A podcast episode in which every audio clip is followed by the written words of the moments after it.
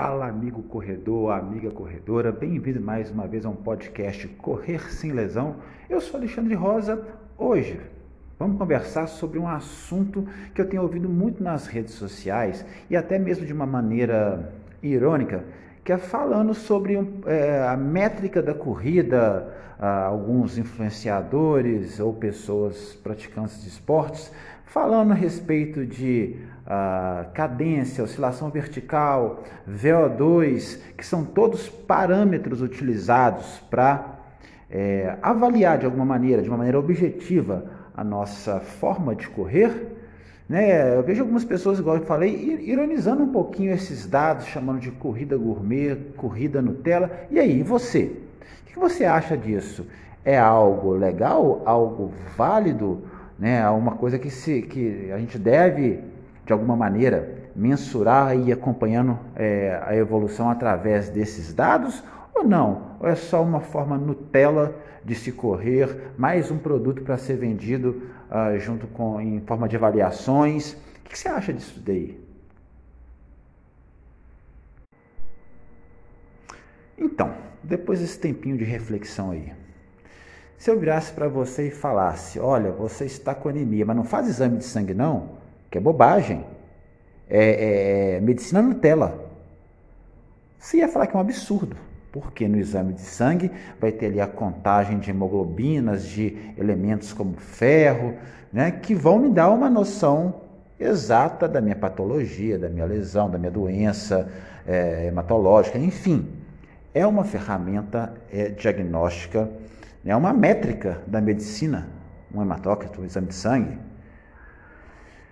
Na corrida, como ciência, ela tem evoluído muito nos últimos anos, mas as pessoas precisam entender que quanto mais você quer se desenvolver, se, se especializar em uma determinada área, você precisa da ciência, de números, de parâmetros cada vez mais objetivos para se mensurar a evolução ou para se identificar qualquer anormalidade aí de percurso na prática dessa atividade, que no nosso caso aqui agora é a corrida. Então, quando eu falo em cadência, oscilação vertical, comprimento do passo, técnica de corrida, a biomecânica da corrida, a VO2, VO2 máximo, lactato, são todos parâmetros objetivos para se avaliar algum item relativo à nossa corrida. Você pode achar isso um, uma gourmetização da corrida? De uma certa forma, é, é uma gourmetização. Eu acho que a evolução da corrida passa por esse processo, se você quer chamar de gourmetização, ok, sem problemas. Né? Mas é uma forma de você mensurar a corrida, de você fazer com essa corrida, igual você faz com o seu exame de sangue. Igual você faz quando é, você faz uma ressonância magnética para ver se você tem um tendão rompido, uma hernia de disco ou algo do tipo.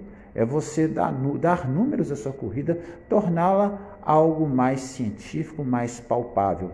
O quanto que isso vai te ajudar no momento, não sei, mas com certeza, no momento de uma lesão, ou se você está treinando para uma prova, mesmo de forma amadora, você não precisa ser profissional, não. Você quer fazer, por exemplo, a volta da Pampulha em uma hora e quarenta, ao invés de duas horas. Você quer fazer a, maratona do Rio de Janeiro, ao invés de quatro horas e meia, você quer fazer três e cinquenta né, que são objetivos aí bem, bem populares, digamos assim. Essa métrica da corrida, em algum momento, ela vai te ajudar.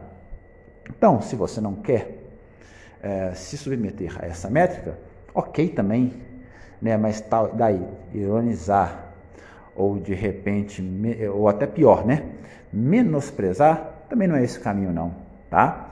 E se porventura você fez alguma, uh, em algum momento da sua vida, achou que não adiantou nada, achou que, que, que foi perda de tempo e dinheiro, ok também. Se para você foi isso, talvez para outra pessoa não seja. Entendeu? O que acontece é o seguinte: a ciência vem evoluindo, a corrida vem evoluindo como a atividade física, como ciência também, ciência da corrida. E é, é, esse tipo de mensuração, esse tipo de métrica, ele vai ser importante, tá? Então é isso aí, pessoal. Fica aí a, a minha opinião. Esse foi um podcast recheado de opiniões pessoais, né? A maioria dos meus podcasts, a maioria do, do, do conteúdo da, das redes sociais Correio são muito mais baseadas em evidência científica do que opinião pessoal. Essa é uma exceção, beleza? Um abraço e até a próxima.